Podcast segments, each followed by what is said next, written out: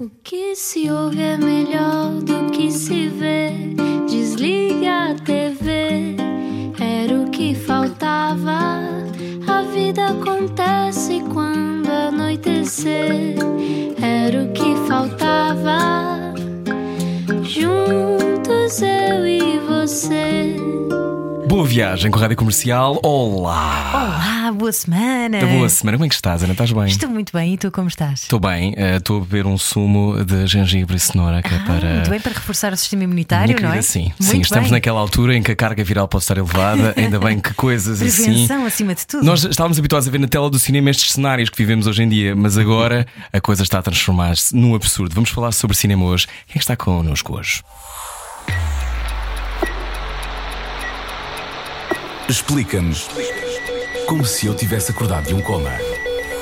Como é que se cose uma fábula? De quantas imagens se faz um símbolo? No seu Um Animal Amarelo, um filme que já correu festivais de cinema como o de Roterdão e que fecha o Português Indie Lisboa esta semana, ouve-se a frase: Das doenças todas, a que mais corrói os ossos é a memória, cineasta. Uhum. Bem, vemos a memória em chamas. Será que está para apagar? As chamas, claro. Entre Portugal, Brasil e Moçambique, Filipe Bragança é o nosso convidado de hoje, não era o que faltava. É realizador, argumentista ou cineasta, crescido no Rio de Janeiro. Eh, Com o seu primeiro filme, Não Devore Meu Coração, chegou aos festivais de cinema de Sundance, nos Estados Unidos, ou Berlim. No novo Amarelo, protagonista, este protagonista tem um fantasma que até lhe segura no Walkman, a dada altura, a uma dessas cenas. E o seu, o seu fantasma segura-lhe no quê? Vamos descobrir hoje. Bem-vindo, Filipe. Olá, tudo Olá. bom? Que bom estar aqui para conversar. Que bom. Que bom também. Que bom e com tempo, eh, que é uma coisa é. que, que às vezes escasseia. No cinema, o tempo eh, não é medido da mesma maneira. E o cinema tem um. é- o cinema é uma maquinazinha do tempo. O tempo está sempre ou faltando ou está muito alongado. E a gente fica procurando o tempo. E como é que estás agora? Estou vivendo vários tempos misturados, todos ao mesmo tempo. É, essa, essa perspectiva de lançar o Animal Amarelo ah, no, no encerramento do Indie. Já pensando em filmes novos, ainda pensando em filmes que a gente fez há, há pouco tempo, ou seja, um, é um atravessamento de vidas. assim A gente vai vivendo a vida e vai um pouco carregando a vida dos filmes com a gente. E, e eles continuam. E o andando. cinema, como dizíamos há pouco em off, é muito envolvente. Portanto, o tempo que tu demoras, o tempo da tua vida que tu dedicas a um filme é quase uma outra vida à parte. É isso, o cinema é a arte da paciência e da concentração. Você fica anos e anos e anos e anos cuidando de uma coisa. É, tá mais perto do. Não sei, do tricô, de fazer um tap, uma- é mais perto da tapeçaria, talvez, do que de outras formas de arte, sabe? Um tapete de arraiolos. Você é? fica fazendo um tapete durante anos e um dia fala, gente, tá pronto. Essa sensação de quando está pronto, eh, tu, és um, tu és um joalheiro, não é? Tu estás, estás ali tipo, quase na orivesaria máxima daquilo que é a joia que é o filme. Quando tu dizes está pronto, qual é a Ai, sensação? É muito Primeiro que é muito difícil saber assim quando é que tá pronto. E eu acho que é por isso que eu gosto muito de trabalhar com o cinema, porque o cinema é uma coisa de equipe, né? A gente vai atravessando o trabalho de várias pessoas que vão trabalhando com a gente. E é um pouco através do olhar da equipe, da pessoa que montou o filme comigo, quem faz o som do filme. E que você começa a olhar e pensar, eu acho que tá ficando pronto, porque a minha a minha equipe tá começando a ficar feliz com o que tá vendo. Então, o primeiro público do filme é é a equipe. E foi isso que te levou para o cinema, o facto de trabalhares em equipa e ser um esforço conjunto? Acertou perfeitamente. Eu, quando, quando eu era adolescente, eu queria escrever livros, fazer história em quadrinho, como é que é? Banda desenhada. Banda desenhada, sim. Todos esses processos de escrita, de criação e imaginação que eram mais solitários. E aí, quando eu entrei na Universidade de Cinema, eu fiz um curta-metragem com a equipe, que ficou legal, circulou nos festivais, mas eu fiquei apaixonado pela ideia de que tinha aquelas pessoas todas juntas pensando um objeto só. Eu lembro quando terminou a filmagem, uma colega minha eh, de faculdade, que hoje em dia virou fotógrafa de cinema, falou: Ah, eu não tenho jeito nenhum para ser diretora de cinema, porque é muita gente para eu ter que ficar coordenando, é muita gente perguntando, e eu pensando: Olha, eu gostei justamente de ter tanta gente em volta de mim perguntando tanta coisa. É quase como uma aldeia tomar conta de um bebê. É, totalmente isso, exatamente. É um bebê de uma aldeia inteira. E quando é, todo mundo que, junto. quando é que olhaste para o cinema e viste um filme que alterou a tua leitura do mundo? Tens essa noção? Ai, não sei. Eu acho que pensando como cineasta brasileiro é um- é um, é um pensamento mais mais racional aqui. Mas eu lembro quando eu vi o Terra Estrangeira, que é um longa-metragem do Walter Salles, que depois fez a Central do Brasil, etc. Sim, sim, sim. É oficialmente é o primeiro filme dele. Depois, ele tinha feito um antes que, que um pouco saiu da filmografia. Desculpa, volta a comentar. Mas o primeiro filme do Walter Salles, A Terra Estrangeira. Eu devo ter visto com uns 14, 15 anos. É um filme preto e branco, eu vi no cinema. Eu lembro de ter a primeira sensação muito concreta de: olha, eu posso fazer filmes no Brasil, eu posso fazer cinema no Brasil. Não é impossível. Não é impossível, porque eu vi e eu gostei. Não no sentido de que eu já tinha visto alguns filmes brasileiros, mas eu senti que tinha um filme brasileiro ali que era conectado com o tempo presente do Brasil naquele momento, dos anos 90 ali. Isso me tocou muito, porque eu gostei do filme, mas porque eu percebi que era possível fazer cinema conectado com o tempo que o Brasil estava vivendo. E eu falei, olha, é uma coisa que, que existe. E isso mudou muito a minha sensação. Eu passei a ver muito mais cinema brasileiro, inclusive cinemas mais, filmes mais antigos, rever coisas, porque eu comecei a pensar que cada filme brasileiro estava conectado, na verdade, com um determinado tempo. E como eu gosto de tempo e de história, eu percebi. E esse filme foi importante. Tens a voz perfeita para um programa desta hora, eu acho. Mesmo, Ah, é? sim. E tens este flow, Eu esta coisa assim, tranquila. vai ficar tocando um jazzinho atrás. Muito bom. Olha, e quando é que percebeste que o cinema podia ser mais do que daquilo de Hollywood? Disseste que esse momento foi marcante para perceberes que o Brasil também podia ah, ser um palco para as tuas histórias. Mas o cinema de autor é algo um bocadinho ainda mais à frente, não é? É, é dares um passo completamente no escuro. Inventar mundos. é? É, eu, eu, eu, eu estudei cinema na UF, que é a Universidade Federal Fluminense, é uma escola pública de cinema, que é em Niterói, que é uma cidade ao lado do Rio de Janeiro, que foi uma, uma escola de cinema que foi fundada pelo Nelson Pereira dos Santos, que é o pai do cinema novo brasileiro, ou seja, de alguma forma o pai do cinema moderno, autoral brasileiro. Então tive muita sorte, porque quando eu entrei lá, os professores de lá eram apaixonados de fato por cinema. O audiovisual, essas outras coisas todas que circulam em torno do cinema e que eu respeito, que entendo e gosto. Mas para mim foi muito importante naquele momento estar com os senhores e senhoras professores de cinema que eram apaixonados por película. Eu montei meus primeiros curtas em moviola, que era aquela máquina de cortar ainda película, com tesoura, passar cola. Ai, eu, eu, eu não tinha jeito nenhum para isso, eu acho que ia cortar tudo mal. De repente corta a cara do ator. Não, não pode Ah, ser. não, mas eu também não tenho jeito nenhum. Precisa, de muita organização para fazer aquilo. Pois é. Então montar naquela. Ela teria jeito para cortar a película, Cito. A Ana teria jeito. Eu não, de todo. Fazia Eu com a tesoura só ia fazer disparados.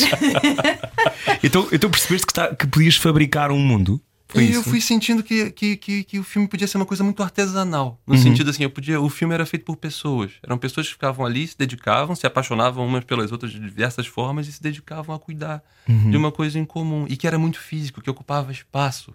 Depois disso, eu fui trabalhar na Cinemateca do MAN, que é o Museu de Arte Moderna do Rio. E eu trabalhava abrindo latas muito antigas, enferrujadas, para tentar localizar filmes sonho. perdidos, abandonados. Eras o Indiana Jones do cinema? E aí, mas mesmo. É, e aí realmente eu passava às vezes os dias carregando cinema pesado. Cinema muitas isso. latas.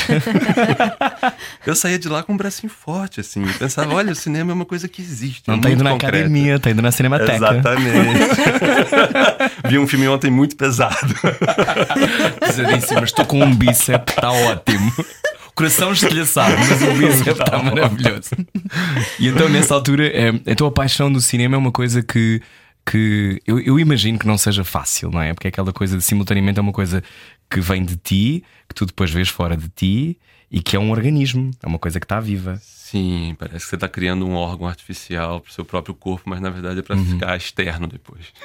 Coloca Uhum. Como é que lidas quando É depois vês o- os órgãos a andar de um lado para o outro? É muito Um difícil. pulmão Eu- a andar, um, Eu um demoro, eu demoro muito a conseguir ver de fato o filme, um filme que eu fiz. Ou seja, eu, eu, eu consigo ah, ah, segurar a ansiedade, vejo com o público, na sala de cinema, nos festivais. Mas aí acontece, às vezes, uns cinco anos depois, o filme vai passar, não sei, numa faculdade, aí vou lá ter um pequeno debate com os estudantes e resolvo rever o filme.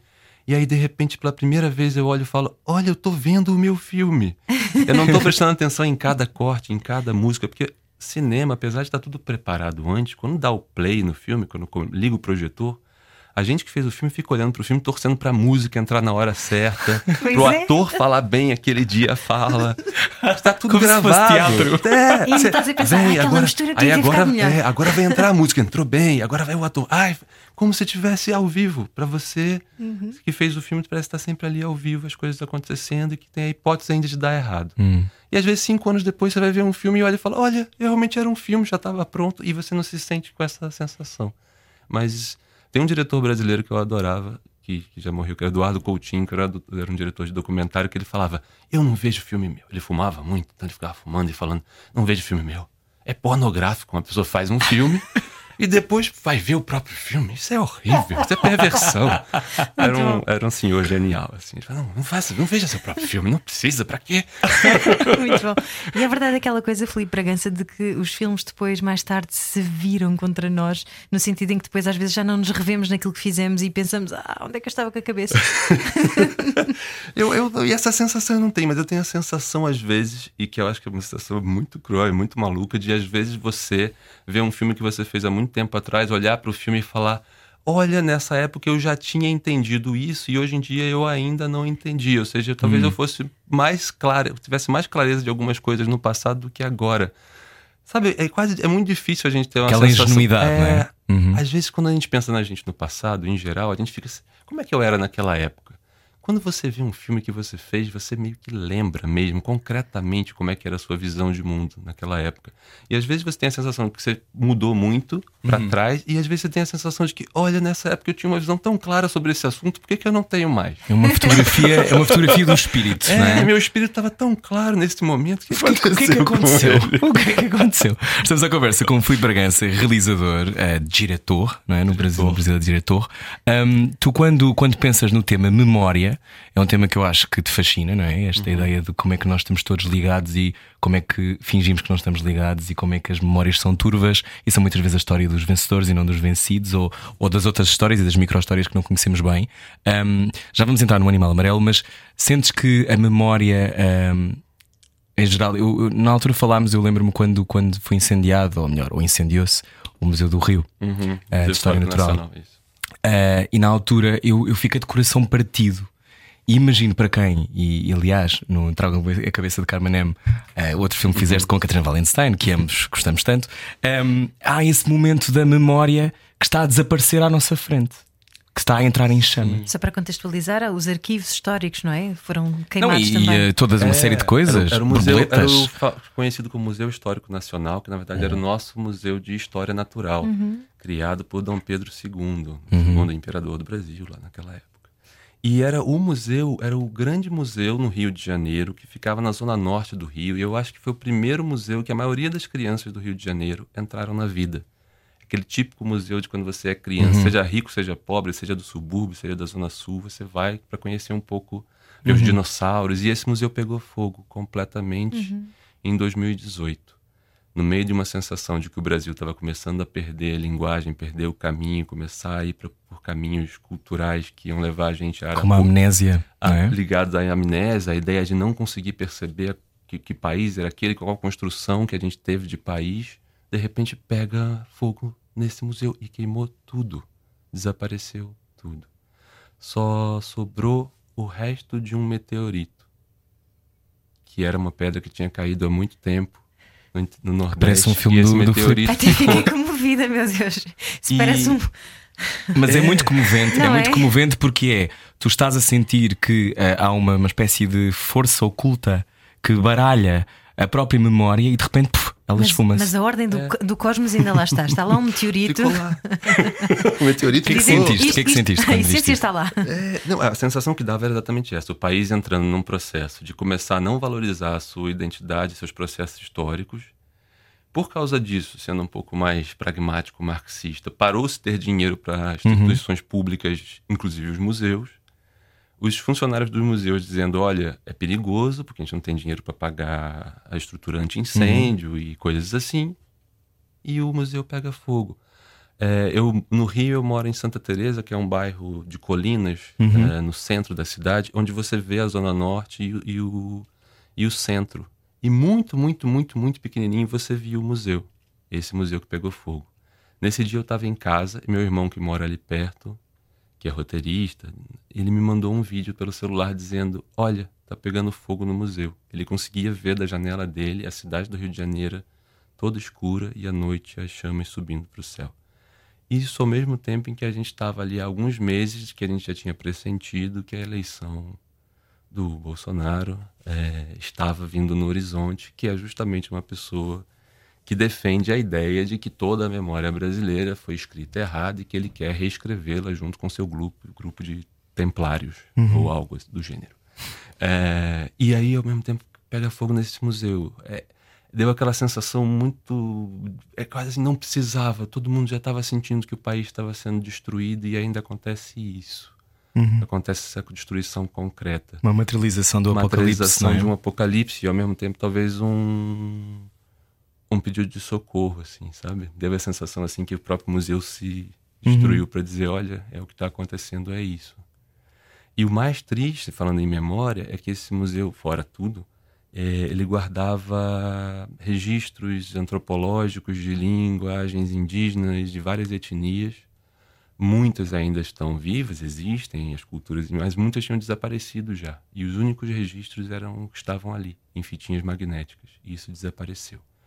Pensando nisso, alguns meses antes da eleição de um presidente que justamente de- odeia qualquer forma de diversidade cultural, odeia a ideia de miscigenação cultural, acredita que o Brasil devia ser um país católico, branco, ibérico, ou texano, não sei o que está passando pela cabeça dele. É muito curioso que justamente nesse momento a gente tem esse lugar que guardava essas memórias todas desaparecendo. Na época se falou em possibilidade de, de ser incêndio criminoso, sim, mas nada foi comprovado de crime mesmo, do ponto de vista de administração pública, era que tinham parado de pagar todo o sistema de, de proteção do museu. E o museu sumiu. E foi um baque muito forte, porque foi um sinal concreto do que a gente sentiu. É isso que vai acontecer com o país, é isso que está acontecendo com o país. E desde então eu acho que a gente continua com esse incêndio no Museu do Histórico Nacional no Brasil todos os dias. É, todo dia queimam o museu inteiro, sabe? Na sensação que Sim. a gente tem na Amazônia, na vida das pessoas, as coisas estão desaparecendo. Como é que se vive então com poesia, sabendo que há esta tragédia? Estava mesmo, a palavra- estava mesmo a pensar nessa palavra poesia, porque a forma como descreveste tudo o que aconteceu foi tão, eh, tão comovente e tão ligada às emoções que, que é, é de facto importante relembrar essa palavra. Eu acho que a poesia é uma forma de comunicação, é uma forma de sobrevivência da- das imagens, assim, uma forma de sobrevivência das pessoas. É uma forma da gente sobreviver, né? Num país que está agora sendo governado por pessoas que querem que a gente desapareça. Quando eu digo a gente são os artistas, as diversidades culturais todas, a gente tem na poesia, no cinema, nessas pequenas ações. é, O Júlio Bressani, que é um diretor experimental dos anos 70, ele, ele me falou isso num encontro que a gente teve ano passado em Madrid. Ele falou: é um momento da gente acreditar na sobrevivência das imagens e fazer imagens que sobrevivam. Porque a vida vai seguir, as coisas vão mudar e a gente precisa guardar pequenos cristais desse momento para a gente lembrar a sensação do que a gente estava aqui e continuar respirando. E achas que são as histórias que vão ajudar a salvar o mundo, criando empatia? Eu acho que as histórias fazem a gente entrar, atravessar o mundo, sabe? Eu acho que constroem o mundo em torno da gente. Eu acho que as narrativas elas criam territórios novos. E o que a gente está mais precisando é mudar os territórios todos. Então a gente precisa justamente ir construindo lugares para poder andar por novos lugares. E eu acho que as histórias podem criar isso. Até porque, pensando de novo no Brasil, que está sendo atacado de maneira tão concreta, as histórias não vão ser mortas. As histórias vão sobreviver. Eu lembro de uma vez que eu estava fazendo um pequeno filme chamado Zaí, que era um, era um, era um curtinha, que eu filmei com uma aldeia indígena que estava acampada provisoriamente perto do estádio do Maracanã. Porque na época da, da Copa do Mundo queriam destruir uma zona indígena no centro do Rio, mas que era uma zona indígena, um antigo museu, outro museu. É, iam destruir para fazer um estacionamento de carros, um parque de carros. E alguns indígenas se organizaram ali, fizeram um, um protesto e ficaram ali. Um dia, conversando com uma das lideranças, ele me falou: Você sabe por que, o estádio se chama Maracanã? Eu falei: Ah, sei, é por causa de um, de um passarinho. Ele falou: Sim, é um pássaro, é um pequeno papagaio chamado Maracanã. E você sabe qual era o nome do povo que vivia aqui? Eu falei: Não. Ele falou: Era também chamado como povo Maracanã. É o que ele me disse. As pessoas foram mortas, desapareceram, mas elas ainda estão nos pássaros. Então, se os pássaros estão aqui, as pessoas estão aqui ainda. E, dentro da cosmogonia indígena, aqueles pássaros um dia podem voltar a ser pessoas. Então, acho que os filmes, as histórias são pássaros. Talvez um dia esses filmes voltem a ser Os pessoas. programas de rádio também são pássaros e, e continuam já a seguir. Agora vamos só voar até ali e já voltamos. Boa viagem, Rádio Comercial. O nosso convidado de hoje é o extraordinário e brilhante Felipe Bragança. Um olho no peixe, outro no rádio. Ao jantar era o que faltava. Era o que faltava. Na comercial. Juntos eu e. Boa viagem com a Rádio Comercial. Hoje conversamos com uma mente brilhante, eu acho, Filipe Bragança, uh, realizador, diretor uh, brasileiro, Roteirista. uh, roteirista também. Tu, tu, tu fazes uma coisa também que é tu consegues escrever para outras pessoas e com outras pessoas. Sim, não é tão, não é tão na minha rotina, mas tem alguns diretores com quem eu gosto muito de escrever. A minha coisa de escrever com outros diretores, outros realizadores e realizadoras é, é que eu gosto de um processo longo de escrita. Então, quando me chamaram já para, olha, tem uma coisa muito curta para você escrever meio rápido, um projeto pra gente, eu já falo assim, um projeto não, vamos chamar de filme, vamos, o que, que é? Precisamos aí- de dois é, anos. dois anos para ir pensando, fazer uma pesquisa, isso eu gosto muito. Então, eu não escrevi para tantas pessoas assim, com tantas pessoas. Escrevi mais com Carinha Ainus, que é um diretor que é, foi meio que o meu professor, no sentido de quando eu entrei no cinema, foi com ele que eu comecei a trabalhar. Escrevi O Céu de Sueli, e O Praia do Futuro. Escrevi algumas coisas com a Marina Meliante, que é minha sócia no Brasil e co-dirigiu alguns filmes comigo. É o Vécio Marins, que é um diretor brasileiro que hoje vive cá, vive em Cuba, do Alentejo.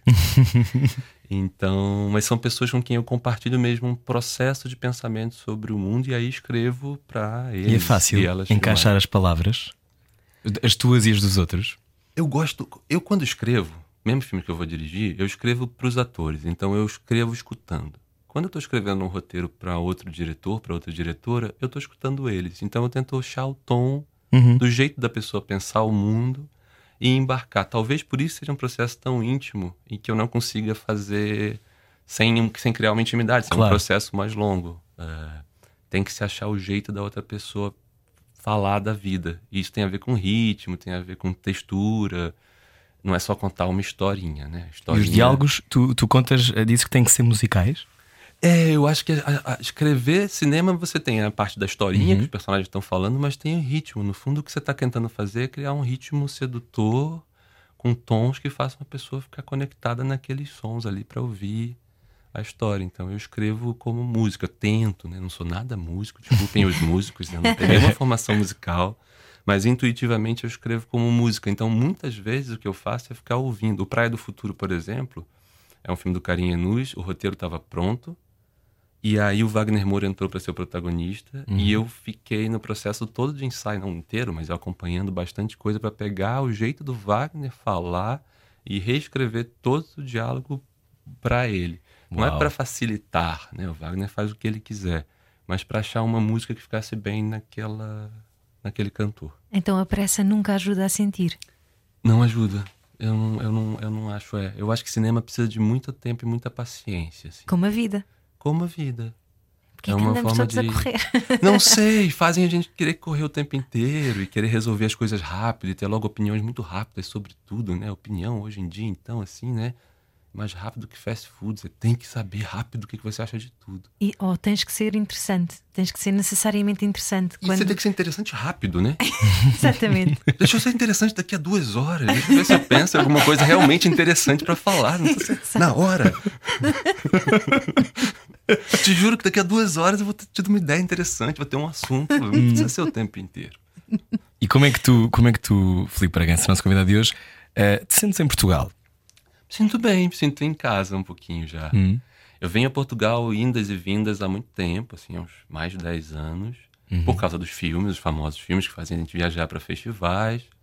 E agora eu já começo a ter uma sensação de que eu já conheço um pouco as ruas de Lisboa, as texturas da cidade. E já começo a conseguir ver a cidade além daquele olhar alienígena, né? Quando você chega, você é um pouco um alien chegando num outro lugar. E agora eu já começo a me sentir mais integrado. Conheço entender mais as partes da cidade que me, que me encantam mais, encantam menos. E gosto de estar aqui. Embora eu sinta saudade o tempo inteiro do Rio de Janeiro. Aquele caos, aquele inferno. E, e quando olhamos para este filme, O Animal Amarelo, um filme que esteve quanto tempo a ser feito? Sete anos?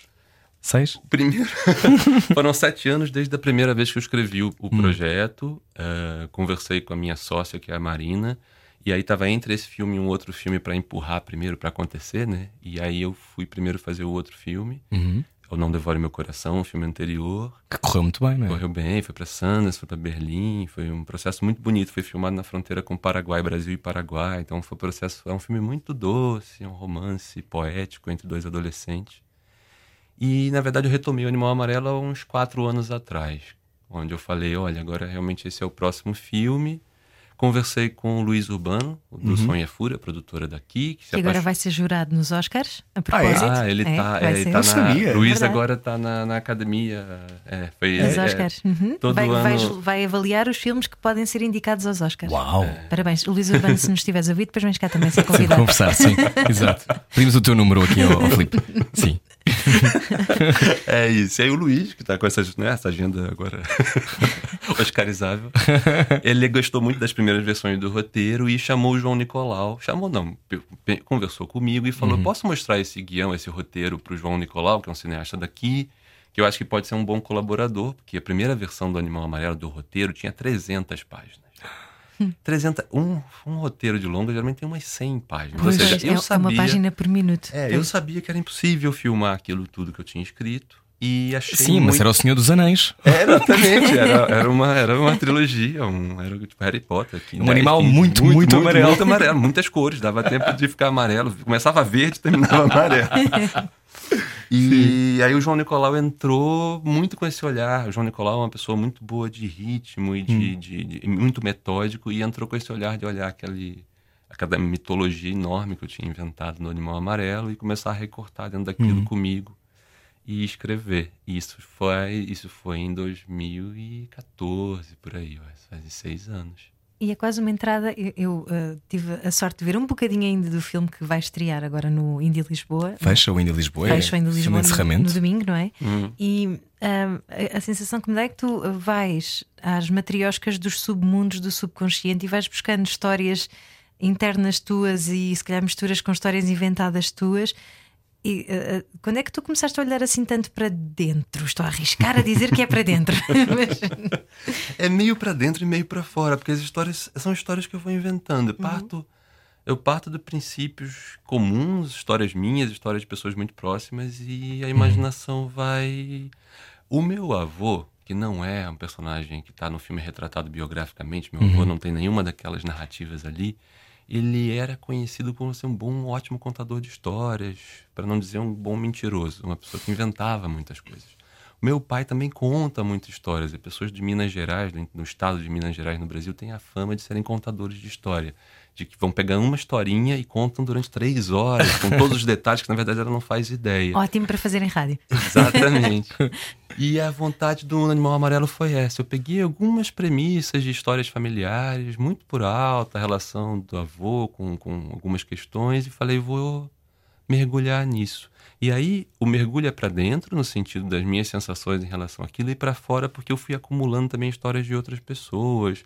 O Fernando, que é o protagonista do filme, ele atravessa um imaginário de, de ser um artista alternativo, cineasta brasileiro, que aí claramente estava pensando em mim, mas pensando em todos os meus amigos cineastas, inimigos cineastas, pessoas mais próximas, pessoas mais afastadas, mas pessoas Eu com adoro, quem eu. deixa-me desculpa interromper, eu adoro a cena em que ele vai ao banco eh, mostrar, o, mostrar o guião e para o senhor do banco dar o Sim, dinheiro. sim, sim.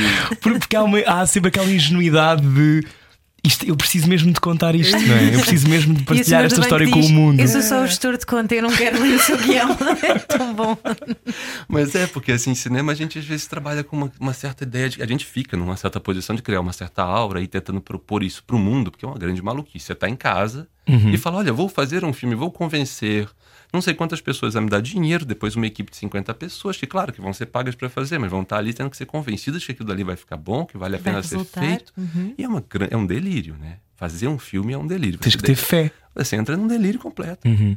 E muitas poucas vezes a gente fala desses momentos em que os cineastas se olham assim, eu minha sócia, fala assim: Meu Deus, como é que a gente vai fazer para arrumar dinheiro para fazer essas ideias desse filme? Dá vontade de ir num banco e falar: Oi, me empresta o dinheiro, me dá esse dinheiro, eu consigo fazer com muito pouco.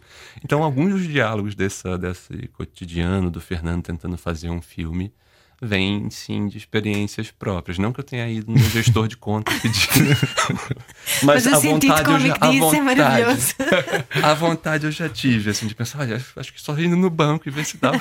Mas, mas há aqui sempre a sensação de uma fábula, é? que é tu simultaneamente, e esta coisa do avançar e do ir para trás no tempo, dessa máquina do tempo que tu falavas, e de uma subtileza que eu acho que é muito bonita, que vive, vive, vive de coisas muito pequeninas, vive às vezes de, de olhares, vive às vezes de, do toque na guitarra, vive às vezes de coisas muito pequeninas. Não, eu não vou agora contar o filme todo, nem temos tempo. Mas eh, porquê que tu precisavas de fazer este filme e contar esta história, Filipe?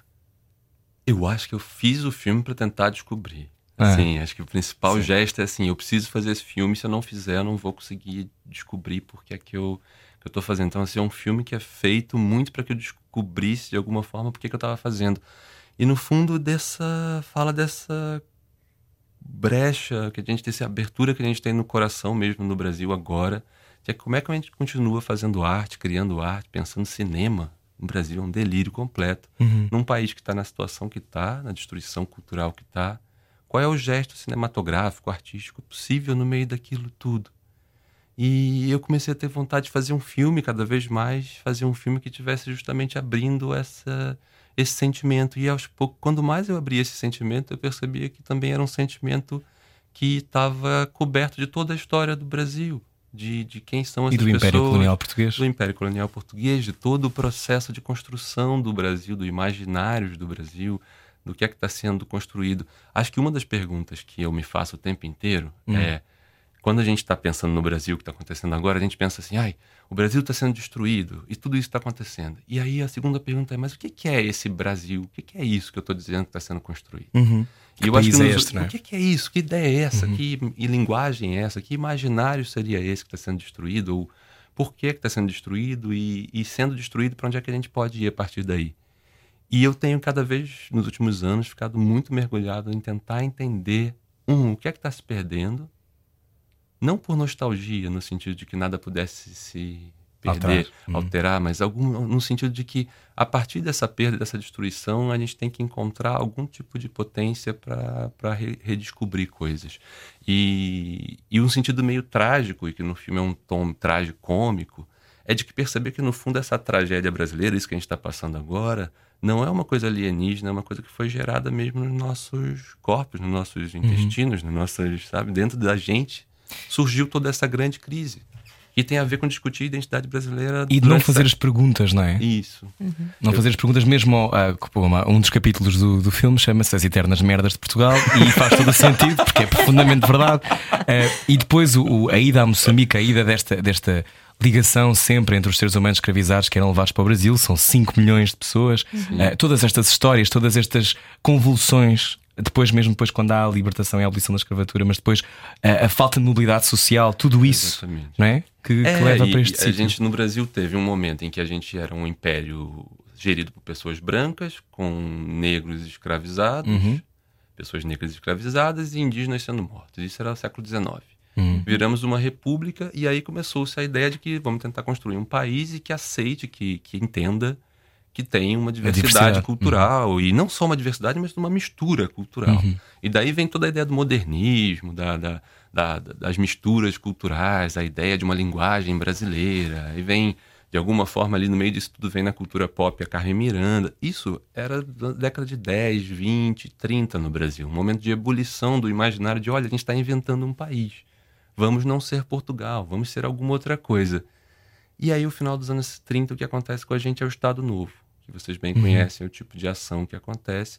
O Estado Novo tentou pegar esse imaginário do que seria a invenção de uma linguagem brasileira inovadora e tentou cristalizar isso, com uma ideia de que o Brasil era um país miscigenado e já harmônico e com tudo resolvido, e por isso seria o quê? Uma democracia racial, no sentido que estava tudo muito equilibrado e agora era todo mundo só trabalhar e seguir a vida. Estava tratado. E estava tudo pronto. e é, evidentemente, quando a gente vai de, já na virada desses para o século XXI, vai ficando cada vez mais claro. Já estava, mas os pensadores estavam discutindo isso, mas teve um momento que tinha uma utopia mesmo. Olha, o Brasil está resolvido, o Brasil tem a solução para o mundo. Era a vanguarda do mundo, era o Brasil. E eu brinco hoje em dia, brinco com certa tristeza, mas brinco, acho que o Brasil, na verdade, era a vanguarda não das soluções, mas dos problemas. A, a, a, essa, essa tentativa de fazer um país que é diverso, ter uma, uma ideia de que é branco e isoladamente ibérico, o Brasil vive esse problema desde sempre. A destruição da, do, dos, das culturas minoritárias é uma estrutura brasileira desde sempre. A destruição do, do meio ambiente como um, uma forma de, uhum. de, de organização econômica também está no Brasil desde sempre. Ou seja, eu acho que o Brasil, na verdade, inventou todos os problemas do século XXI. A nossa vanguarda era essa, afinal. E é aí que acho que a gente tem que enfrentar. Assim, nós não Isso éramos. É muito duro as... de enfrentar, não é? É, é, é, é. É muito duro, mas a gente tem que conseguir chegar nesse lugar e perceber que é isso. O Brasil não estava inventando uma solução. O Brasil é um sintoma do mundo. É um lugar onde muitas coisas de, de processos históricos muito violentos estão lá vivos ainda acontecendo. E aí, quando isso começa a emergir, surgir do chão, e as pessoas uhum. começam a discutir isso, é claro que no meio disso vai surgir uma liderança é, branca, de um patético orgulho branco repressor, que é o Bolsonaro, para dizer: não, não, não, não, não, não, não. Aqui estava tudo certo. Tanto que o Bolsonaro, o que é curioso, é que ele não fala como alguém que quer voltar nos anos 60, durante a ditadura militar. Ele fala como alguém que quer voltar ao século XIX antes de toda a cultura modernista, antes de toda a ideia de que o país tinha ali, sim, uhum. uma cultura misturada. Ele quer voltar. Uma antes. república agrícola. Ele quer voltar uma república agrícola, com uhum. brancos ricos trabalhando nas cidades. E o resto da população, se for muito bem é, é, treinada, trabalha bem e pode até se ganhar algum respeito no sistema. E ele fala isso abertamente.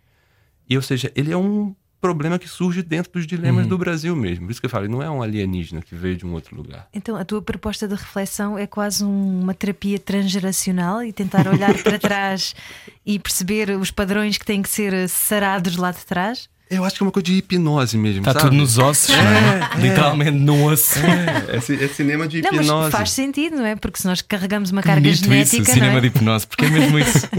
é entrar numa hipnose, porque é isso, a gente tem que perceber que a gente está aqui, mas está carregando muitas camadas de tempo e de percepção de tempo que a gente não acessa o tempo inteiro. De, é. de antigamente, dos avós. E mesmo as que a gente não ouviu. E mesmo as que não ouvimos, exatamente. A gente carrega mesmo sem ouvir. É mesmo um processo de hipnose. É pensar que o filme pode acessar a gente a conectar com coisas que a gente não acessa no dia a dia porque é impossível, porque ainda não viraram linguagem. A gente não sabe ainda falar sobre aquilo, mas a gente carrega.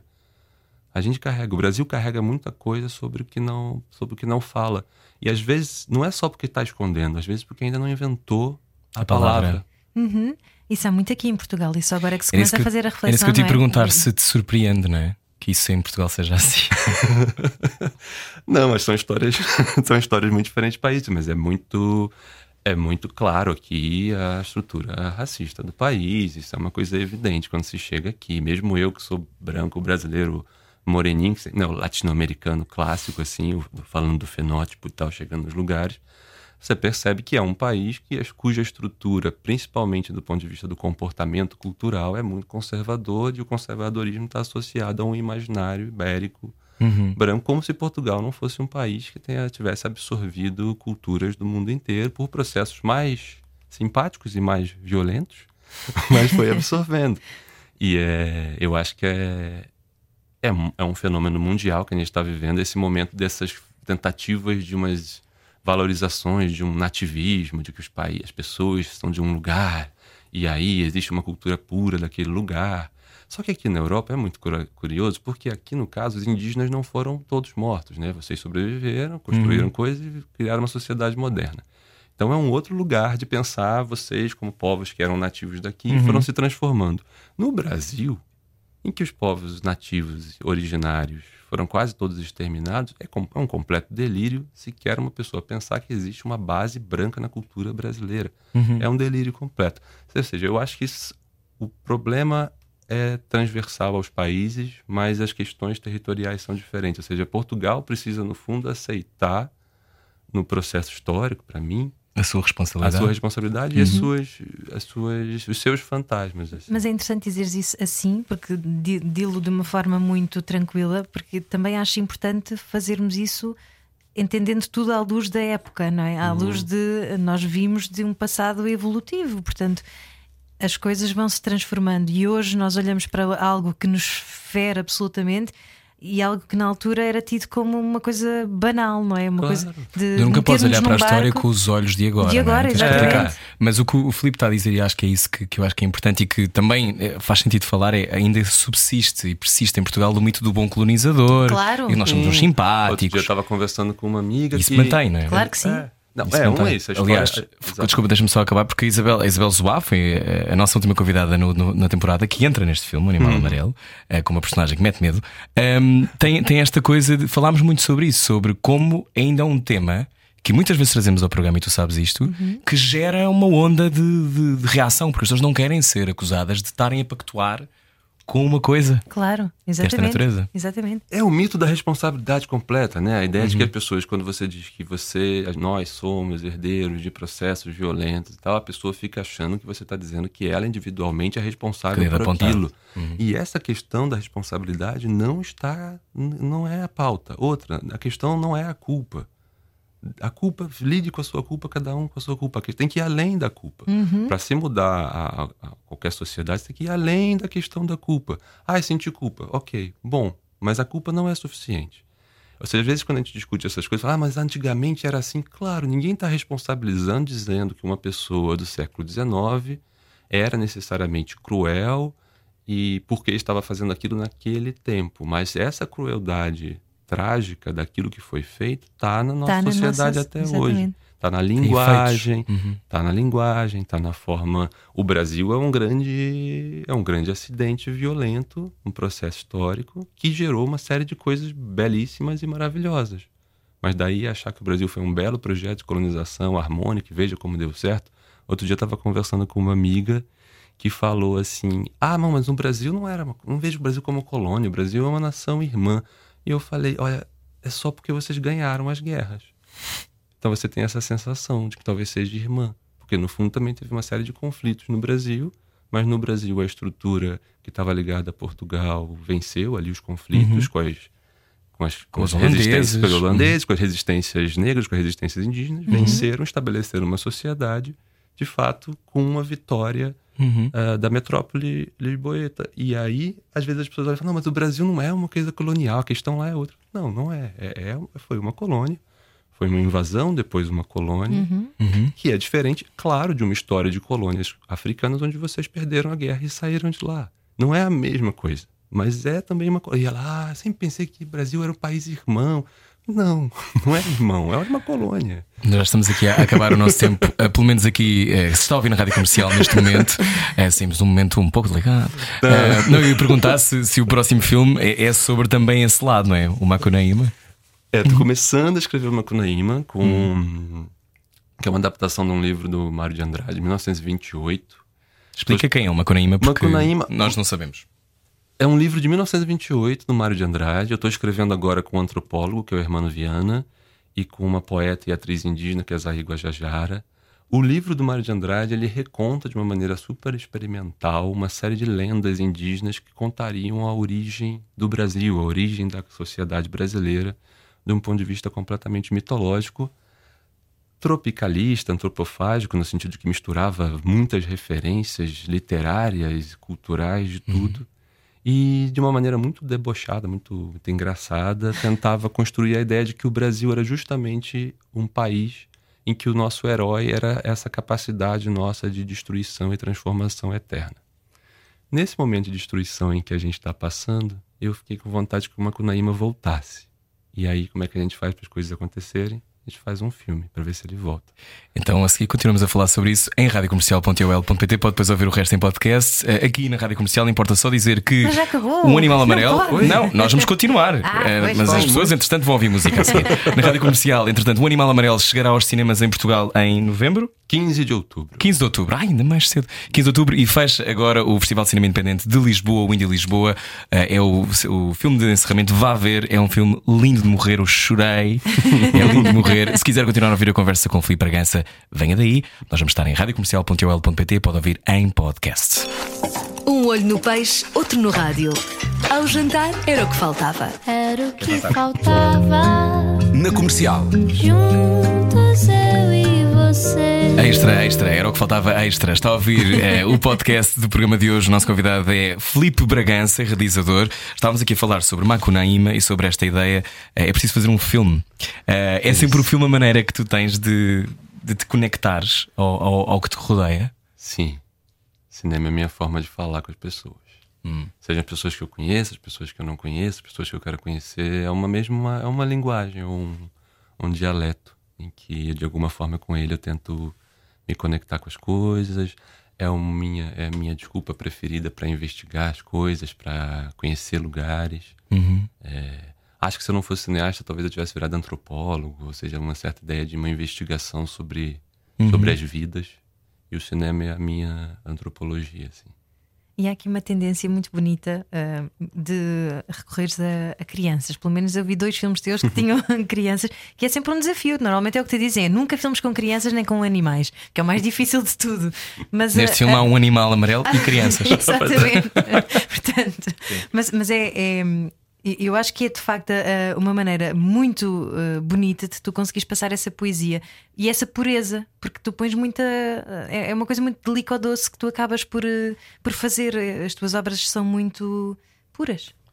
não sei se puras, mas eu acho que muito curiosas. Assim. eu gosto no olhar que me ajuda né, a atravessar o olhar infantil ou pré-adolescente, adolescente, é essa ideia de um olhar que ainda não aceitou completamente o status quo, não aceitou a vida exatamente como contaram para ele que deveria ser. E isso és tu ainda hoje. Tento ser, então eu tento poder estar nesse lugar de olhar e talvez se me aproximar desse, desses personagens seja uma forma de tentar me manter assim também. Ou seja, eu acho que o bom cinema tem sempre um olhar um pouco adolescente. Tem que ter, de tentar descobrir as coisas e não ter certezas absolutas. Assim, eu acho que se você tiver certeza absoluta antes de fazer um filme, você não precisava fazer o filme. Então, tá, esse eu já entendi tudo, tá bom. Então não faz esse filme, faz outro. E não Eu te acho- angustia não ter certezas absolutas? Claro que sim, completamente angustiado. Eu sou uma alma amargurada e angustiada e sofro. Nada, não é nada sempre tranquilo. O artista é não. um sofredor, É sempre. é uma coisa horrorosa.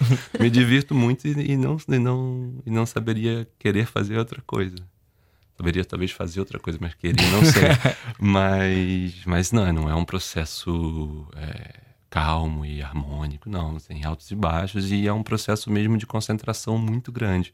Quando eu estou escrevendo um roteiro, às vezes eu fico com um humor completamente virado, completamente diferente. Como talvez como um ator, uma atriz que está se preparando para um papel muito difícil, ou muito denso, muda um pouco o seu jeito, fica conectado com outro lugar. E eu, quando estou escrevendo, é assim também. Eu sou afetado pelo que eu estou escrevendo. Eu não estou escrevendo para ditar um mundo fora de mim. Eu tento escrever para dentro, como você tinha perguntado antes.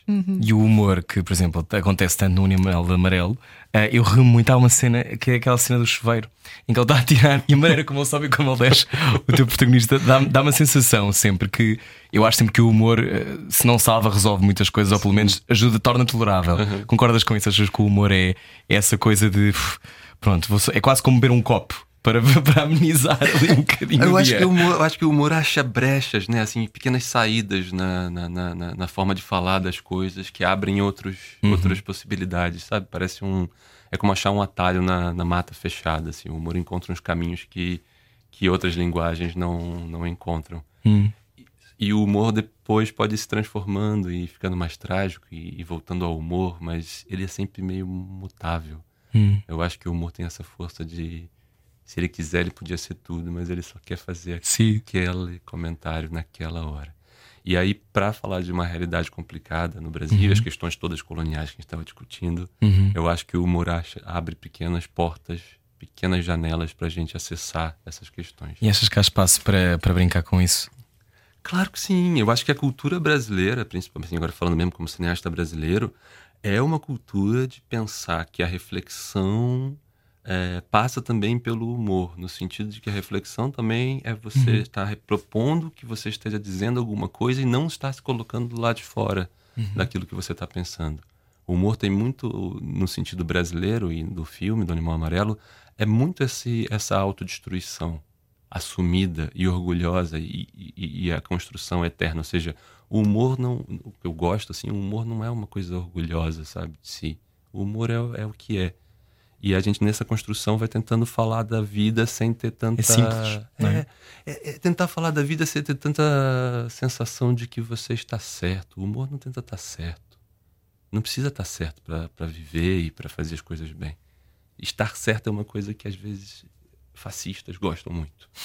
E como é que a gente faz para não se levar muito a sério? Ah, eu não sei. A gente vive, é muito.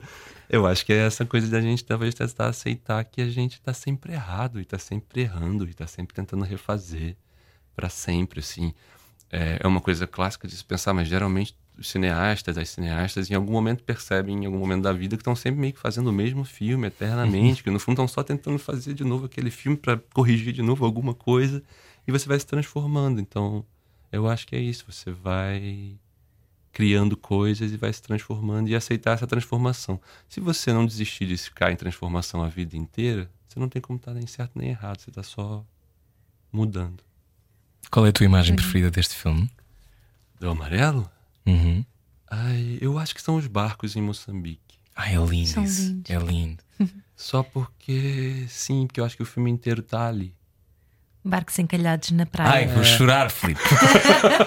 não, eu só vou chorar por- porque é isso, não é? Que é quase aquele, aquele cemitério, não é? É um cemitério, Cemitério de várias identidades. Exatamente, é um cemitério de navios numa praia de Moçambique, que já foi uma praia talvez mais paradisíaca, aquela coisa imaginária. dos E hoje em dia está ligada a um bairro muito pobre ali de, da Beira, que é uma cidade de Moçambique, com um mercado, que é um mercado muito bonito, assim, no termo do, do caos cultural. Ao mesmo tempo, é uma praia que ficou muito suja, porque é uma praia ali que está do lado dessa, dessa cidade, que não tem uma estrutura urbana muito bem desenvolvida para também conseguir cuidar das questões, Claro. das questões ecológicas todas, né? Que a gente discute como se não passassem por questões econômicas, enfim.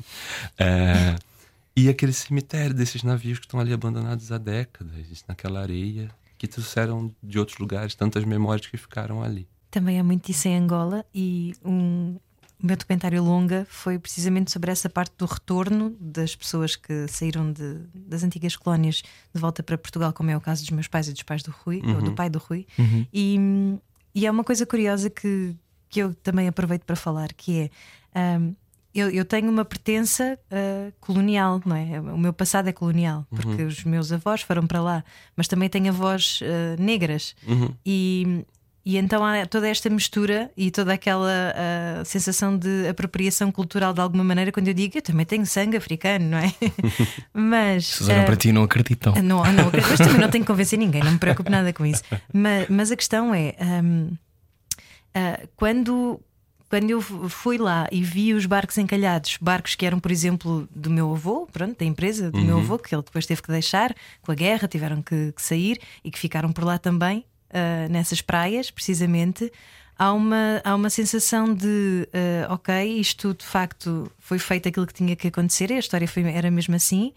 Ah, e, mas há também uma sensação de, de tristeza e de separação de separação de- e, e- e uma divisão ah, que, que se calhar ah, magoa mais do que aquilo que se fala ainda hoje em dia. Ah, porque Porque não deixava de ser Não- também uma zona onde eles viviam, é isso? porque não exatamente e que por mais Ou seja, que não tens fosse... direito a essa identidade também, é o que queres dizer? Exatamente, sim. Uh, Uhum. e, e é algo que me uh, comove e, que- e que ao mesmo tempo me faz sentir que estou a andar em terreno uh, uh, periclitante, sabes? Porque Quase não pudesse dizer que Angola tem, quase que tem não, uma ligação à Angola. exatamente, sim. O o a pergunta aqui é um bocado aquela lógica do se eu faço parte deste sistema, eh, até que ponto é que eu, se o sistema cai, até que ponto é que eu posso dizer que fui feliz naquele sistema? Há esta coisa de eu percebo o teu sítio, de como é que tu podes. ehm, Porque de, de que alguma maneira pertences, eu não é? legitimo o colonialismo de todo, não é? Nem, nenhum de nós legitima que um povo entre no, noutro e de repente diga: olha, isto agora é nosso, muito obrigada, portanto vão trabalhar para nós. Mas há tantas histórias e há tantas. sentes que há invisibilidade nisso? Sim, e acho que há tantas variáveis, ah, não, não se desculpa o colonialismo, mas tem que se perceber que às vezes as pessoas são só pessoas. E há, e há muito um lado que não é ah, explicável ah, e que não, não, não digo que se desculpe os fazendeiros que exploravam de todo, mas Mas se ocupam, mas se ocupas, imagina, se és branca e ocupas um lugar de alguma forma de exploração dentro desse contexto, porque tu beneficias de um, de um Claro, sistema que claro. te beneficia. Não, o que eu digo é que há, há muitas zonas cinzentas em tudo isso. Não, e havia há pobreza pessoas- branca na mesma, não é? Havia pobreza Sim, branca claro. e há pessoas que construíram eh, empresas também do nada, sem recorrer a. Claro que a mão de obra era mais barata, Mas não a é? questão também era porque eram brancos, não é? Exato. Claro, exato. Eu não sei como é que tu que A vês de questão- fora, como é que vês isto? Porque o caso brasileiro é diferente, não é? É, o caso brasileiro, porque é, o, caso brasileiro é diferente porque, enfim, a- lá não as minorias nativas foram mortas todas, né? Os índios Claro. foram mortos, então não tinha quem guerrear contra os portugueses. É, acho que a que- questão aqui não é ficar, eu acho que não é ficar responsabilizando individualmente as pessoas. A questão não é essa. O entendimento histórico não passa de novo por culpa. Eu estava falando, não é por culpa ou falta de culpa. É entender o processo histórico e talvez a gente se acostumar com a ideia que a gente tem que falar também das coisas dolorosas, das coisas que foram feitas erradas. E foi feito errado. E as pessoas fizeram invasões violentas. E isso aconteceu. Esconder isso e fingir que isso não aconteceu é errado. Causa dor, causa raiva, causa ódio, como aquele senhorzinho que foi, matou o Bruno, Bruno Candé, Candé. gritando e claramente com, com uma construção racista no imaginário dele, que vem de uma dor muito grande que ele carrega desde a época da guerra Colonial? é, colonial, que eu não tenho eu como culpá-lo individualmente de sentir esta raiva, tenho como culpá-lo do crime em si, racista, mas não dessa dor. Se a gente não olhar essas coisas de frente, não discutir isso, essas dores en- enterradas escondidas eclodem nesses tipos de, de violência. No Brasil não eclode, não eclode tanto em violência, mas eclode muito nesse recalque dessa de uma certa população branca brasileira que quando tem a oportunidade histórica de dizer que no fundo sim eles acham que eles que deviam controlar o país inteiro porque as- os pardos negros indígenas não são capazes de organizar uma sociedade isso vem e isso tem que ser olhado de frente tem que ser discutido não é individualizar não é culpar essa essa ou aquela pessoa as pessoas estavam obviamente dentro trabalhando dentro de um sistema que estava montado a hora que o sistema des- foi desmontado destruído as coisas mudaram para essas pessoas também e tem que mudar Claro. Agora, não é a gente pensar, ah, era culpa do meu trisavô? Não, mas eu, como meu avô, meu trisavô participou de um sistema muito cruel? Sim, participou. Ah, me sinto culpa por isso. É o que eu estava falando, vai além da culpa. A culpa não é suficiente. A culpa só é suficiente para a igreja, porque a gente sente culpa, a gente pede perdão. A ideia de que a culpa é suficiente é uma coisa da igreja católica para organizar a nossa vida. E tudo bem, quem for católico organiza a vida assim. Mas a lógica é, Mas se você um é pouco aqui culpado... confessionário também. Se você, é para culpa, casa. se você se sente culpado, eu acho que sentir culpa não é suficiente. Porque Uhum. eu acho que a gente, às vezes, é muito edu- é, educado para isso. Se- Perceba, sinta Uhum. culpa, peça perdão. Isso não é suficiente. Sentir culpa e pedir perdão não é suficiente. de agir, não é? Tem que agir, tem que Uhum. perceber o processo todo que você faz parte. Uhum. E tentar construir coisas novas. Porque também só assumir o passado, dizer, ok, já sei disso, agora me deixa Uhum. em paz. Não, porque o próximo a vida que a gente está vivendo agora veio daqui. E punchline ser, pois eu não tinha ferramentas para isto, eu, de facto eu não, eu não sabia, porque há pessoas que depois também ficam nessa coisa do eu não sabia melhor, eu não sabia melhor, e, e ok, não sabia melhor, mas então o que é que vais fazer agora que Agora sabes? sabes, claro. Não é? E é. nesta lógica. Então tu agora, tu que agora já sabes mais coisas do que sabias quando começaste a escrever o Animal Amarelo, embora tu digas que a tua clareza, às vezes ficas espantado com a tua clareza É. mais antiga, hum, ainda ligas a festivais de cinema? Ou não dá para não ligar, Filipe? Olha, engraçado, pra- an- antes, no, no começo, assim, quando, há uns 10 anos atrás, quando eu comecei a fazer filme, eu gostava dos festivais muito pra mim, no Uhum. sentido de que eu queria estar nos festivais, encontrar com as pessoas e tinha E encontrar pares, não é? encontrar. Uhum. pares, ou seja, e você ir construindo linguagens, vendo as coisas. Hoje em dia eu gosto mais de festival de cinema para poder ver filmes.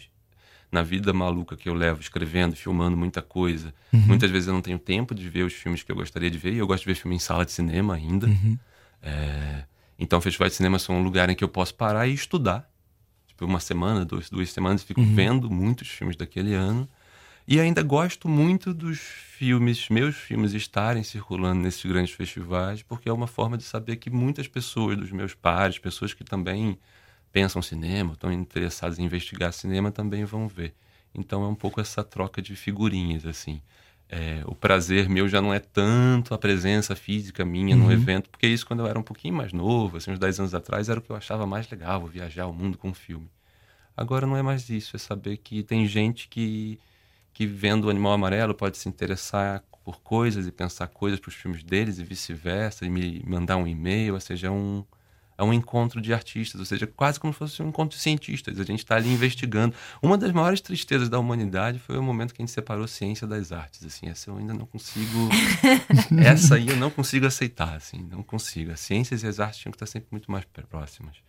Então eu sinto às vezes mesmo que é um festivais são os encontros de umas pessoas que estão investigando coisas, uhum. imaginários, histórias e a gente pode vê-las juntas. Só que o artista a dizer ao cientista: "Não, mas dois mais dois podem ser cinco". Mas podem, mas podem, podem. Os cientistas demoraram mais do que os artistas, mas perceberam há pouco tempo que essas coisas podem sim. Dois a dois podem ser cinco, claro que podem. Então, e no meio disto, em que lugar do teu corpo fica a fé? Acho que nos meus pés. É. eu gosto da relação com o chão. Uhum. Gosto muito da, de estar tá ligado ao chão dos lugares. Assim, é engraçado quando eu chego num lugar novo e eu tenho essa hipótese, eu fico descalço. Para sentir o chão. Para sentir o chão. Eu acho que está muito ligado à conexão com os lugares. Assim, eu, eu sou muito do daquilo que é criado num determinado lugar, o chão, a terra e as pessoas. E não é que eu goste só de natureza, floresta, falando mesmo que seja uma cidade, eu gosto de pisar um pouquinho no chão. Eu acho que a minha relação religiosa está com relacionada à, à terra. terra. ao chão. Acho que sim. Pode eu me sinto os mesmo. sapatos à vontade. Pode? Olha, quando, quando olhas para a, tua, para a tua infância e para o teu caminho, uh, já tens 40. Estás quase a fazer 40. Faço 40 dia 25 de dezembro. 25 de dezembro? Exatamente. Fazes anos no Natal? Eu, Pai Natal, todo mundo. Eu adoro que já digas Pai Natal e não Papai Noel. É. Um, como é que, como é que tu, tu olhas para, para esse Felipe? Era, era este. Achavas que isto ter esta vida? Não sabia, eu, eu não, acho, não tinha a menor ideia. Eu, eu, eu, minha família não é, não é uma família de artistas, assim. Uhum. Minha família, da parte de mãe, é uma família muito pobre, da periferia do Rio. Uhum. Então não tem nenhuma relação com o imaginário de viagens, festivais, artes. Não, não tinha. Uh, então eu, eu, quando era criança, jovenzinho, não imaginava que eu ia viver fazendo isso. Assim. Uhum. Há uns 10 anos atrás eu comecei a achar que era possível. E, mas eu duvidava, talvez, que eu fosse chegar agora é o quarto longa, quarto ou quinto longa, e me senti confortável com esse, com essa aventura de me dedicar a fazer isso, assim. Hum. Eu agora já não tenho mais dúvida que eu vou ficar fazendo isso pro resto da vida. Queiram deixar ou não. Mas eu acho que essa é o que mudou. Antes eu achava que eu desistia de fazer cinema dia sim, dia não, sabe? Tipo, ah, larguei isso, voltei. Larguei isso, voltei. Agora eu já sei que o cinema que não vai me largar, então vai ter jeito. Qual é o tema que para ti não dá também para largar? algum? Tema, as ideias, sim, é, sim, é, se é, por exemplo, se é memória, se é, eu acho que é, se é identidade. Eu acho que memórias, eu acho que é memória. Eu acho que é memória. Eu sou obcecado. Memória e território. As ideias dos lugares e as memórias dos lugares. Mesmo quando eu estou escrevendo um filme que não tem nada dessa temática, uhum. não, eu me relaciono com o lugar, quando eu escrevi O Céu de Sueli, que é um filme que se passa no interior do Ceará, eu pedi para o Carinha Inus para ficar alguns meses na cidadezinha do interior e ficava andando de um lado para o outro lá. E lembro, às vezes, da equipe de cinema nas folgas de filmagem ou de pré-produção. Iam todos confraternizar juntos numa casa e estarem juntos e tal. E eu falava, ai, gente, eu vou ficar andando nessa cidadezinha, eu quero conversar com as pessoas daqui. Então eu me relaciono muito com, com os lugares, as memórias dos lugares. Eu acho que todos os filmes que eu faço são sobre isso. Não, não, não, não fujo disso. Mesmo que seja a história de um amor uhum. romântico. Ou a história da Carmen Miranda. Ou a história da Carmen Miranda. é sobre terra, chão, lugares. E o que é que, o que, é que os lugares emanam. Assim. Uhum. O que é que, que percebeste com esse filme? Traga uma cabeça de Carmen M que fizeste com a Catarina Valenstein percebi um que eu estava mesmo completamente apaixonado pela, pelo imaginário desses anos 20, 30 brasileiros e como eles ligam uma chave na minha cabeça para tentar propor vários outros filmes. Uhum. O Animal Amarelo, o Macunaíma, que eu estou começando uhum. a escrever. Ou seja, comecei a pensar que tinha ali mesmo uma ebulição nesse começo da que a gente chama da Primeira República Brasileira uhum. ali, cultural, que é riquíssima, que o tropicalismo nos anos 70 retomou em algumas facetas, mas que eu acho que ainda é um lugar onde a gente pode tentar voltar e, e mergulhar. Que é essa ideia de uma incongruência maravilhosa como base da cultura brasileira, ou talvez a única tecnologia brasileira seja. O não fazer sentido. É, essa falta de sentido uhum. que dá tanta vivacidade e que entusiasma, que uma das coisas que falta no mundo de hoje é entusiasmo, né? pessoas às vezes têm muito frenesi e pouco entusiasmo. São coisas diferentes. E não há, não há uma, uma ideia qualquer. Eu, eu senti isto no final do Animal Amarelo, de um eterno recomeçar. É uma ideia de uma, uma eterna destruição, assim, tava, tem uma, uma, uma das definições do Caetano Veloso para o tropicalismo, é, que às vezes as pessoas associam uma ideia de uma música, da coisa alegre, divertida, brasileira, e o Caetano fala o tropicalismo de verdade tinha um movimento de ir para o inferno da cultura brasileira. Todo aquele caldo, aquele magma de onde tudo se mistura, o bom, o mal, onde ninguém está ali para ser salvo. E essa ideia me volta no Animal Amarelo, essa ideia de que para a gente conseguir reconstruir um país, a gente vai ter que desistir de ser salvo. Ninguém vai salvar a gente. Não tem salvação. Olha como não é melhor começar assim. Não tem salvação. E maneira de agora? começar a semana. Não há salvação. Não, e Boa agora noite. a vida é assim, não, Não é? tem salvação. E o que, que a gente faz com isso? Uhum. E não, ah, não, mas o que, que a gente podia fazer para voltar atrás, para proteger essa coisa? Não, não tem. Sim, com que braço é que começas a É. lidar, não é? Não dá. Então é confiar no caminho? És tu que inventas o caminho, não é? É, eu acho que é caminhar. Nem confiar no caminho, é caminhar. Porque nem o caminho existe ainda. Ok. Sem, estares a pensar nele constantemente. Pensar nele e caminhar, mas não parar para pensar. Não parar para pensar. E não viver dentro da pensando. cabeça. É o, que, é o oposto que lhe dizem. Para para pensar. Não, não, não, não. caminha. Não. Caminha, as portas vão Caminha abrindo, vão, andando, vão-se caminha. aparecendo. Pensa caminhando, pensa Olha, hum, se tivesses de definir numa palavra eh, 2020, como é que definirias? Porque não, não tocámos, é extraordinário, não tocámos no tema pandemia em em uma hora de conversa, nem, nem quero, nem vale a pena mergulharmos muito nisso, mas é aquela coisa de é um ano que ninguém podia esperar, mas ao mesmo tempo é um ano completamente fértil para uma imaginação, não é? Sim, é um, eu acho que é um ano que ninguém podia esperar, mas ah, o que nos foi dito foi exatamente espera. É um ano um pouco de uma espera no sentido dessa espera de uma espera reflexiva. Eu acho que é uma coisa que a gente não tem estado tão acostumado a fazer, que a gente não pode fazer muitas vezes no dia a dia, que muitas vezes quando eu converso com parte da minha família brasileira, que é mais pobre, da periferia e tal, eles falam, gostaria de poder ter essa Mas não tem pausa, privilégio mas não tem para- privilégio para poder parar. Mas mesmo para eles, que, né, para alguns dos meus primos, parentes que não puderam parar exatamente o dia a dia, a ideia de que o mundo parou, a ideia de uma espera, eu acho que ficou no ar desse ano 2020. Que nem sempre a, a solução é ter as respostas rápidas e urgentes para tudo. E voltando ao início da conversa, foi um ano em que o tempo também dilatou. Portanto, lá está a prova de que o tempo é mutável e. E que 2 mais 2 pode ser 5. 2 mais 2 pode ser 5, mas quando pensas no cinema brasileiro, qual é a equação? Existe neste momento? Há alguma equação que consegues gerar? Ahm, ainda. Não estou a querer os- tramar, mas acho que é a uma. aplicar termos aritméticos. Foi sem querer, não sei como é que fiz isto. Eu pensei, hum, pessoa claramente esse- poético. Os cineastas brasileiros, os cineastas estão, estão lá, estão propondo ideias, estão tentando criar coisas. A gente criou, a gente teve nos últimos 10, 15 anos uma proliferação muito grande de filmes viajando pelo mundo e fazendo outro- outros fazendo sucesso mais local, por uma questão de linguagem.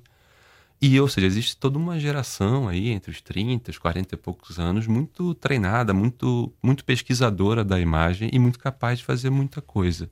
E eu tenho certeza que uma parte dessas pessoas vai resistir a esse momento de destruição. Na parte concreta e prática, o que a gente está vivendo é que o cinema brasileiro está com um gigante sentado em cima da, A Ancine. da Ancine, da Agência Nacional de Cinema. O gigante foi eleito, chamado Bolsonaro. Ele travou a Ancine. é, ele, ou seja, discutiu-se no começo a questão da censura, existir censura ou não no Brasil. Censura na prática, no sentido da avaliação do conteúdo, a princípio não tem acontecido mas os processos burocráticos, que já são muito demorados normalmente, qualquer produção cultural independente, eh, estão cada vez mais lentos, que é uma forma de tentar construir uma espécie de asfixia. Então, no fundo, todo dia o que a gente percebe é que eles querem que a gente desista. Que a gente fale, ah, é muito difícil viver fazendo cinema no Brasil, vou tentar fazer outra coisa. Experimenta fazer em E é- Portugal, que não é muito diferente. É, e aí a gente pensa, mas a diferença é que no Brasil estava funcionando. Sim, é verdade. Então, para ele conseguir fazer não funcionar, ele teve mesmo que tentar travar Uhum. o sistema inteiro. Ou seja, já tinha todo um sistema funcionando. eh, e, e era até uma discussão que eu tinha com alguns amigos meus há uns 10 anos atrás, quando esse processo estava começando a ser feito, e eu dizia para eles: gente, tá ficando um processo muito muito rico. A gente tem dinheiro para fazer cinema no Brasil, tem estrutura, tem um pensamento, mas está tudo muito concentrado numa agência de cinema só. E eu, como sou capricorniano, às vezes tenho um certo pessimismo, assim, meio soturno, falava: gente, e se um dia entrar um maluco no poder e que esteja com todo esse poder concentrado na mão, Que e que acontece? todo o cinema Uhum. brasileiro esteja na mão de uma agência concentrada? Alguns amigos meus, muito inteligentes e carinhosos, falam: não, mas é uma forma de criar um bunker, uma proteção para o cinema brasileiro, que é muito fragilizado nas questões comerciais com o cinema norte-americano, etc. Eu falava: eu entendo, mas se esse bunker ficar muito rígido, é mais fácil quebrar depois. E infelizmente o que a gente está vivendo agora é isso. Assim, 90% da, do dinheiro de cinema existe ainda no Brasil, mas tá, quem está com a chave na mão é o Bolsonaro. E aí a gente não sabe como é que vai ser o desenvolvimento das, das coisas a partir daí. Ele, obviamente, gostaria que a gente desistisse. É, como ele falava na campanha, se não gostarem, vão embora. Uhum. E a gente está tentando não ter que desistir. Eu acho que boa parte não vai desistir, mas, mas não vão ser anos muito, muito, muito felizes, muito dourados, nem muito fáceis para o cinema brasileiro em geral. Tu acreditas numa reeleição dele? Prefiro não acreditar, mas eu acho que é possível pela base eleitoral eu- evangélica radical que ele tem, que é muito difícil de ser mexida, movida culturalmente em dois anos e meio. Isso não se muda assim. É, ou seja, se isso for mudar no Brasil para o bem, no, no sentido de, de, disso não ser tão forte, é uma questão de pelo menos uma década ou mais. Essa minoria radical não, não, não se mexe, não importa o que aconteça.